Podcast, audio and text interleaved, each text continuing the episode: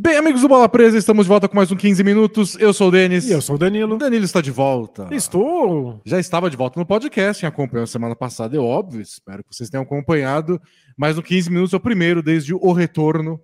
E sinto muito para vocês aí, espectadores, porque eu vou impossibilitar o monólogo do Denis, que foi, ó, espetacular. Tô, tô muito feliz. Eu, eu passei, eu gastei, sei lá, menos da metade do tempo me preparando para isso do que gastei nas outras semanas. Ah, dá muito mais trabalho gravar É, sozinho. agora você vai falar. Você, você pensou em umas coisas aí, eu reajo ao que você falar e tá tudo certo. Não precisei planejar e deixar uma lista de coisas que eu preciso falar, porque eu não posso ficar em silêncio, tô sozinho. Então, É desesperador não poder ficar, ficar em silêncio. Você É. tem que falar, tem que ocupar todos os vazios. Agora não, agora eu vou ficar em silêncio quando você estiver falando, eu vou pensando qual a próxima que eu vou falar, tá tudo certo. Ou seja, estamos de volta. É, aí estamos de volta para fazer nosso debate semanal sobre um assunto que geralmente é o sugerido por nossos assinantes lá no grupo de apoiadores do Facebook. Isso porque nós temos assinantes que têm acesso a muito conteúdo exclusivo, centenas e centenas de textos, vídeos e podcasts especiais. O link tá na descrição do podcast ou do vídeo. Porém, essa semana foi meio esquisita. Eu abri lá o tópico, abri meio em cima da hora também, ad- admito. E aí, Faz só meia culpa. 95% das sugestões de tema é fala do Dallas Mavericks, fala o que aconteceu com o Mavs, o Mavs acabou, é o fim do Dallas Mavericks. Só que assim, a gente prefere falar desse desempenho recente dos times no podcast. É isso, o podcast é quando a gente- analisa os temas quentes, como é que os times estão indo, quais são as chances deles de playoffs. A gente vai falar bastante do Mavs e das derrotas do Mavs pro Hornets aí É. no podcast, que vai ao ar ao vivo às quintas-feiras em áudio às sextas no Spotify, no seu agregador de É. podcast favorito. E tá certo que o Danilo falou, plural. As derrotas do Dallas Isso. para o Charlotte Hornets. É mais de uma. É, foi feio o negócio. Embora o Hornets esteja jogando bem, mas a gente fala disso depois.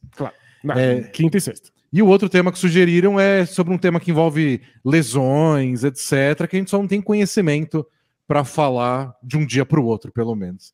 Então é um tema legal, até vou colocar depois, mas a gente vai ter que pesquisar bastante a respeito. Então decidimos falar sobre a entrevista que o Joel Embiid deu para o Shams Charania no The Athletic. É, falou sobre vários temas, a gente pegou dois temas legais, porque são dois temas que a gente conversa várias vezes aqui no Bola Presa, e agora a gente tem o Embiid falando, então é interessante. É, prime primeiro sobre o tema de MVP, sobre ele querer ganhar o, o troféu e a importância disso e os critérios, e depois ele embalando até nesse assunto, falando sobre os, os números, analytics, o- como são usados na NBA. Isso, então. São dois assuntos que a gente já debateu bastante aqui no Bola Presa, mas agora a gente tem aí as falas do Embiid para amparar essa discussão que a gente pode ter agora. Podemos virar a ampulheta? Bora? Então, valendo os 15 minutos, areias do tempo caindo, e o Embiid falou que dessa vez ele não se importa tanto em ganhar o prêmio de MVP. Isso que ele já pensou nisso antes, mas agora ele está só interessado em vencer, vencer e vencer. É, que é um, o hino de que time? Vencer, vencer. Uma vez Flamengo, Flamengo até morrer, não é? Danilo é nosso especialista em hinos de futebol na, na, na casa. Ou É, seja, que, que- coitado da casa. Flamengo, Embiid é, rubro-negro, oficial. Isso. Ele está muito interessado em vitórias, segundo o discurso dele, está deixando aí o prêmio individual de lado, mas enquanto ele fala sobre isso, ele aproveita para dizer que os critérios para definir o MVP variam muito de ano para ano. É, ele falou, eu, eu tava concorrendo todos esses últimos anos, que ele perdeu pro J- Jokic, ele falou até, o Jokic merecia, tá ótimo, fez a, a política dele, mas falou, num ano é porque eu não joguei jogos o bastante. Aí no outro ano eu joguei esses jogos. E fui cestinha da NBA, mas aí que vale mais é outra coisa. E o Jokic ganhou mesmo com o time dele acabando em sexto. Mas tem anos que não dão prêmio de MVP dizendo que o jogador foi bem, mas o time não foi tão bem assim. Então ele tá meio que, bom, cada ano é um critério, o que eu posso fazer? Aí eu não me importo mais. Eu interpreto como, eu me importo, mas tô de saco cheio. Isso, acho que ele, ele, ele se importa, claro, porque os prêmios individuais são importantes para o jogador, para o ego do jogador, para o legado do jogador. O, o Embiid fala abertamente nessa entrevista que ele quer ser lembrado quando ele se aposentar, que ele quer ser conhecido como um jogador que era imparável no ataque e na defesa, que era um monstro em quadra. Então é claro que os títulos individuais ajudam nesse propósito, mas a questão é que não há controle do jogador sobre se ele tem capacidade ou não de vencer esse prêmio, é. porque os critérios não são objetivos. E uma coisa é a gente reclamar disso. Aqui no Bola Presa, a gente fala sobre. Reclama disso há 15 anos. Como esses critérios são totalmente subjetivos. Não é que eles mudam de ano para ano. Eles sequer existem. Isso, esse é o mais importante. Quando eu li a entrevista, eu falei: é isso. Ele encontrou. Embiid encontrou a verdade.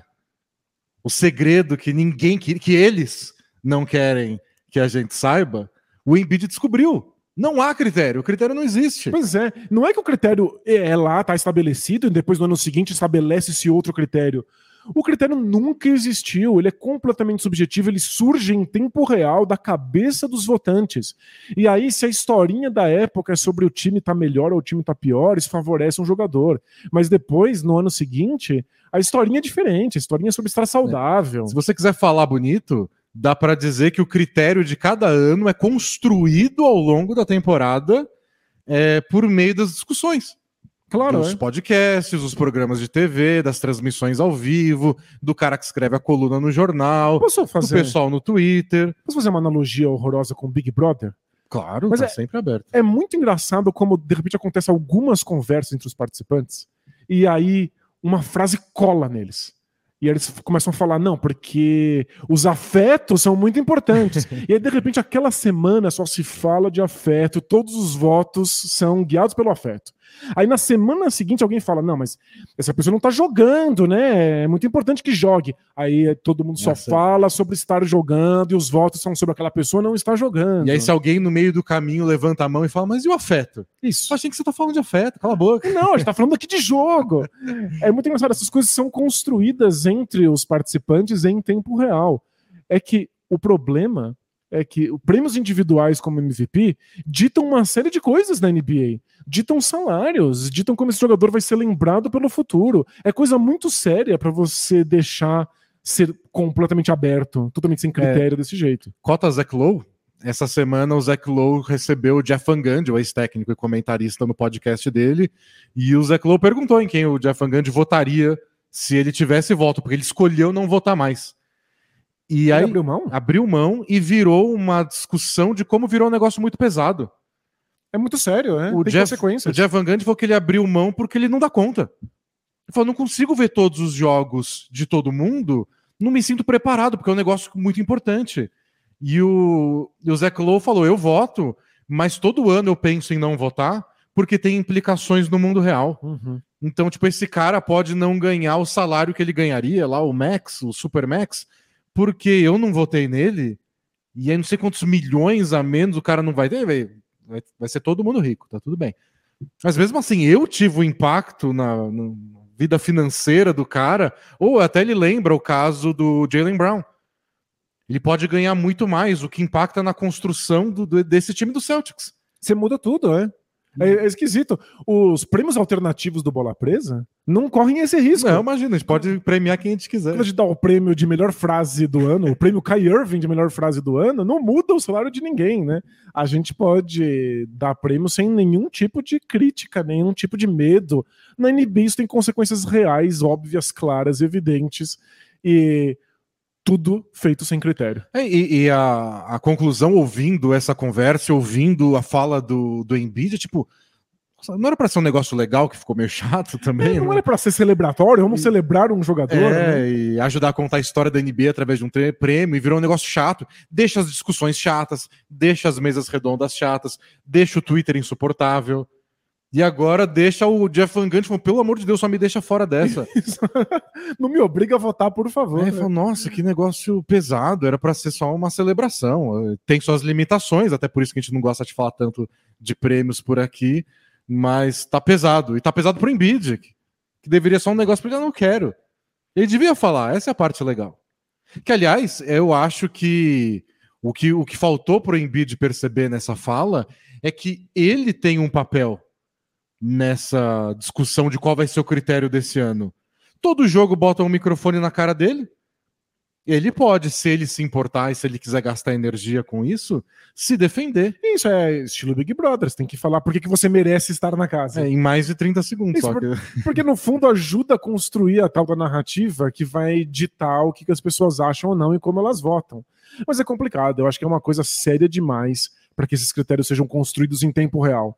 Se a NBA percebe que isso está ficando realmente muito pesado, com muitas consequências, a NBA precisa estabelecer quais são os métodos de escolha. É, o, o Jeff Van Gundy falou que, por exemplo, ele acha que ó, só a mídia votar para MVP é, não é o ideal, porque é difícil para os membros da, da imprensa acompanharem muito de perto todo mundo. Não, Tem uma claro. limitação. A maior parte da, da mídia é especializada e cobre só um time, né? Ou se você quer cobrir todo mundo, que nem a gente, a gente tem noção que eu não assisto todos os jogos do Sixers, todos os jogos do, do Nuggets, etc. Sem dúvida. Se, se você não sabia disso, a gente tá aqui te contando como a salsicha é A feita. gente tenta É abraçar. claro que a gente não vê tudo. A gente né? tenta abraçar o mundo sabendo que a gente não vai conseguir abraçar o mundo. Isso. Só que aí ele fala: aí no All-Star Game, opinião do Van Gundy, que eu concordo. Aí no All-Star Game dão votos para todo mundo. Ele falou: os técnicos não gastam 10 minutos para votar. É porque não, Vários tanto faz, né? terceirizam para assistente deles. É, a mídia, todo mundo fica revoltado com os votos da mídia todo dia. Os fãs é um absurdo atrás do outro. Porque os fãs são só apaixonados. É. E até por- pela questão da NB ser globalizada, vários votam no jogador do seu país. E os jogadores não levam a sério. Dá pra ver a votação dos jogadores todo dia. Tem voto para jogador que não tá jogando. Voto de jogador pro companheiro de time dele, que é o reserva, só que eles votam na zoeira. Então, meio que. É, vai fazer o quê? Quem? Quem vai votar, então, no fim das contas? É, que- quem vota, quando vota, com qual critério, isso a NB ainda não descobriu. Então. É, é o Embiid percebendo que não tem solução. É o Jeff Van Gundy percebendo que não tem solução. É o Zach Lowe descobrindo que não tem solução. É. Mas aproveitando que a Ampulheta já está aí quase na metade, o Embiid termina essa fala dizendo que os critérios estão mudando todos os anos e agora tem um critério aí que, que começou a aparecer, que é a análise de dados, É, os analytics. E aí ele reclama dizendo que Não fazem sentido. não fazem sentido porque o teste do olho não bate com o que os analytics mostram. Então ele fala que às vezes você vê uns números dizendo que um cara defende bem, você assiste o cara e vê que ele não defende bem. E aí? É, E a- que ele confia no que ele vê. E aí eu só fico triste pela fala do Embiid. Eu acho que ele estava indo na direção certa de perceber que os critérios são muito subjetivos e mudam o tempo inteiro. E ele, ele tá aí um pouco equivocado em achar que os analytics não são um bom critério. Se a gente tá falando sobre ter mais objetividade, talvez a nossa salvação fosse dar mais atenção para analytics. Eu, eu, eu acho muito esquisito quantos jogadores confiam no olho. O olho, que é uma experiência completamente subjetiva, e como a gente mostrou, ela tá presa no tempo. A gente não consegue olhar um jogador o tempo inteiro em todas as partidas. A gente vê times de maneira limitada, imagina jogadores. Aí ele viu o jogador algumas vezes não parece um bom defensor. Os sim. números mostram que ele é um bom defensor, é porque os números estão abrangendo uma área muito maior. Você teria que ver tudo. Né? Pra Claro. O teste do olho valer, e aí é muito difícil. Mas é, é que eu acho que tem um problema com os jogadores, especialmente nessas discussões de. Porque no que ele tá falando aqui, implicitamente, é nas comparações dele com, com o Jokic. Claro, é, os analytics dão alguma vantagem para o Jokic em várias métricas diferentes. Só que o que eu acho que deve incomodar ele é que o pessoal, ele, ele deve, ele sabe que ele tá jogando bem, ele sabe que ele tá dominando, ele sabe que ele é o cestinha da NBA, ele sabe um monte de coisa, e aí um cara vai lá e puxa um número que ninguém entende direito como foi computado para falar que o Jokic tá jogando melhor que ele, tá sendo mais eficiente. Eu acho que essa parte deve incomodar e incomoda porque muita gente nessas discussões acaba cuspindo os números à toa. E o número é bom, mas ele tem suas limitações. A gente já discutiu isso também, vários podcasts tem um especial só sobre isso. A gente Então- pega essas métricas e fala sobre como elas foram montadas, e elas são boas para isso, para mostrar alguma coisa específica que não necessariamente é a verdade absoluta do mundo. É que eu acho que aí tá a confusão. A gente tem esse especial em que a gente fala sobre essas métricas unidas, né? Ficam unificadas, em que você cria um algoritmo que gera um número para cada jogador, para que você possa comparar os jogadores. A gente, chama, a gente chamou no podcast de o santo graal das estatísticas, que é você criar um grande número que avalie tudo e dê um resultado final. Esse jogador é nota 30, esse é nota 29,5. Isso, assim como acontece no videogame, né? Que um jogador tem uma nota mais alta do que o, do, do que o outro jogador. Mas esse número, muitas vezes, a gente sequer sabe como é calculado. Muitas das empresas que geram esses números não divulgam os seus métodos porque é Quer marca vender, registrada, é, né? quer vender o acesso também, tem Claro. um monte de coisa envolvida. Mas existem números que falam sobre coisas específicas que ocorrem em quadra. E eu acho que esses números, no mínimo, são direcionadores do olhar. Então, se um número mostra que o Jokic se sai melhor defensivamente num certo tipo de jogada do que o Embiid, esse número não é o vilão. Esse número está pedindo. Tá ajudando, é. Ele pede que a gente olhe para esse tipo de jogada para tentar entender o que, que o Jokic faz diferente do Embiid, se o time auxilia nisso, se é uma questão individual ou se é uma questão tática do time. É que, é que o que eu acho que pega é que hoje em dia pegou, é, pega muito mal você dar uma opinião e não mandar um número depois para claro. meio que provar aquilo. Só que às vezes você pega esses números e não é exatamente isso que o número está dizendo, ou está aberto a várias interpretações e a pessoa usa só para cravar aquilo. Eu acho que o Embiid deve olhar isso e, e ficar meio revoltado, porque o, o processo é esse. O número indica alguma coisa e você tem que investigar depois. Porque esse número foi como? Tipo, tem um número de aproveitamento de arremesso próximo do garrafão, quando o Embiid é o defensor mais próximo, quando o Jokic é o defensor mais próximo. Mas como o Nuggets defende? Como o Embiid defende? Que jogadores chegam lá para fazer essas bandejas ou não? Você tem que ir atrás, você tem que seguir esse número com alguma análise. E tem gente que para no meio. Exato. E a gente sabe como é jogador, né? Eles escutam quem tá errado. E aí começa a dar aquela coceira neles com revoltados e falam o que o Embiid falou. É, eles acham que o culpado é o Analytics e não a pessoa que está falando uma groselha, uma bobagem a partir desses números. E começa a ficar bravo com o número, ou com a existência do número, ou com as pessoas darem importância para o número, ao invés de ficar bravo com pessoas que olham para os números de uma maneira rasa. Claro. Mas eu não sei vocês, mas eu não confio no meu olhar. eu não, não, não posso garantir que eu tô olhando para a coisa certa, que eu tô prestando atenção. O basquete é um jogo de múltiplos detalhes. Tem coisas demais acontecendo. Os números dão uma filtrada, eles mostram um elemento ali que você pode observar, dissecar, discutir. É, e às vezes você presta atenção na vez que deu certo, porque deu certo e funcionou, e você. Será que eu vi todas as vezes que aconteceu essa jogada ou esse estilo e, e não deu certo? E aí os números vão lá para se tentar bater. O equilíbrio entre todas as partes é, obviamente, o que a gente fica procurando o tempo todo. É claro. É, a gente pode contar aqui exemplos práticos, pessoais. A gente acabou de vir de uma transmissão do NBA League Pass, que a gente faz todos os sábados na temporada regular, e a gente viu defesas horrorosas acontecendo. De repente, os times defendendo muito bem. Eles falam, é, se o time defende muito bem, então eles podem ser uma boa defesa. Eles aí têm capacidade de, de ser uma boa defesa. Mas se você assiste um jogo, você fica meio perdido, porque a gente viu de tudo. Se você assiste um quarto, talvez você olhe e fale: caramba! O Jordan War é o MVP da temporada. MVP, Tchau, Embiid. Incrível, por que ele não arremessa mais? É nisso que os números ajudam. Os números estão aí cobrindo um território que você sozinho não poderia ir. No fundo, isso é ciência, né? É, tipo, é muita gente coletando muitos dados que você, como um único indivíduo, não poderia fazer sozinho. Então, os números estão aí para que a gente possa colocar um pouco mais de objetividade nessa discussão que o Embiid está percebendo que é muito subjetiva. É. é. que a gente precisa fazer alguma coisa boa com esses números. O Embiid certamente não está satisfeito com o que estão fazendo nas comparações dele com o Jokic. É, porque aí o pessoal quer. Muita gente tenta pegar essa subjetividade do prêmio e falar: então, e se a gente tiver só um número decidindo isso. Nenhuma pessoa vota, já que, segundo Jeff Van Gundy, ninguém é digno bastante para votar, todo mundo tem seu problema, cria uma métrica e dá o prêmio para essa. Só que aí você vai estar tá premiando o melhor naquela métrica. Isso, e... aí, aí, a gente tem que entender o que é a métrica. É, o que a métrica quem vai tá criar olhando, essa claro. métrica do MVP? Vai ter o olhar dessa pessoa. E... É, eu não me importaria de existir uma métrica que chamasse MVP e que essa métrica decidisse justamente quem ganha o prêmio MVP. É isso, você é o melhor dessa métrica. Parabéns, toma esse, esse troféu. Só como a gente, mim, tudo bem. Só como a gente viu no podcast especial que a gente gravou, existiam umas 15. É. E aí alguém vai falar: quer saber? Não gostei dessa que oficial que é NBA. Vou fazer uma minha.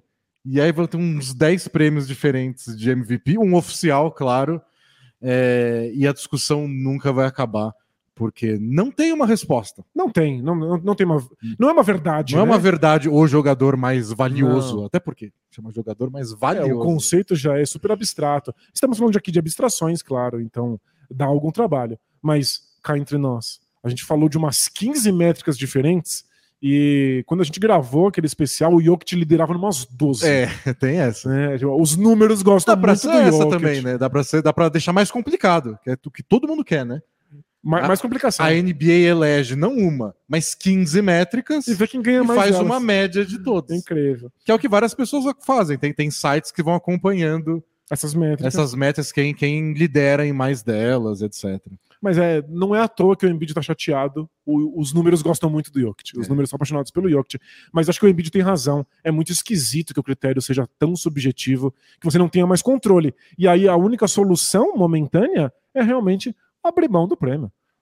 Ele, ele faz menos sentido do que uma coisa extremamente objetiva e concreta, que é ganhar um título, que é ser campeão. Sim, focar em coisas individuais, em esporte coletivo, só dá confusão. É. É, a gente tem aí na nossa história da imprensa esportiva brasileira, pega os últimos 10 anos de pessoas falando sobre o Neymar ser o melhor jogador do mundo. É enlouquecedor. Ele tá jogando torneios de verdade, em times de verdade, coisa grande, e as discussões são sobre, "Tá, mas isso vai ajudar ele a ser o melhor do mundo? Que é uma votação de, um, de centenas de pessoas que na hora escrevem um negócio no papel. É, é muito bizarro, porque o objetivo do esporte em si não leva em consideração esse É. prêmio individual. Então, quanto mais tempo você gasta nisso, parece que menos sentido faz o esporte. né? Então eu espero que a parte mais sincera da entrevista do Embiid seja: eu só vou tentar ganhar o máximo que der com o meu time e paciência o resto. Isso, o prêmio de MVP é secundário, deveria ser só uma celebração pra gente lembrar com carinho de algum jogador, não deveria ter esse tipo de consequência que tem hoje. É. Então é isso, gente. Acabou nosso tempo. O Embiid tá de parabéns, o Jokic também. Queria dar um abraço nos dois e dizer que o que importa é a gente ser feliz. Isso, espero que eles deem as mãos juntos em nome da paz mundial. E saiu, eu tava lendo a notícia agora, antes da gente entrar no ar, que vai ter duelo Jokic e, e Embiid, o primeiro na Filadélfia. O Embiid foi muito melhor, Muito. acertou o remesso da vitória, e no próximo o Embiid não deve jogar. Vai ser poupado. Não teremos aí esse duelo. Não vai ter. Eu só queria uma vingança, queria o Jokic com sangue nos olhos. Não, Denis, a paz mundial, a paz mundial. É verdade, verdade. Então é isso, gente. A gente se vê quinta-feira no- na gravação do podcast. Ou antes disso, se você for assinante, a gente vai gravar agora um especial com perguntas dos nossos apoiadores. Isso, lembrando que quinta-feira é ao vivo às 5h30 lá no YouTube e às sextas no Spotify ou no seu agregador de podcast favorito. Até lá. Tchau! Tchau, tchau!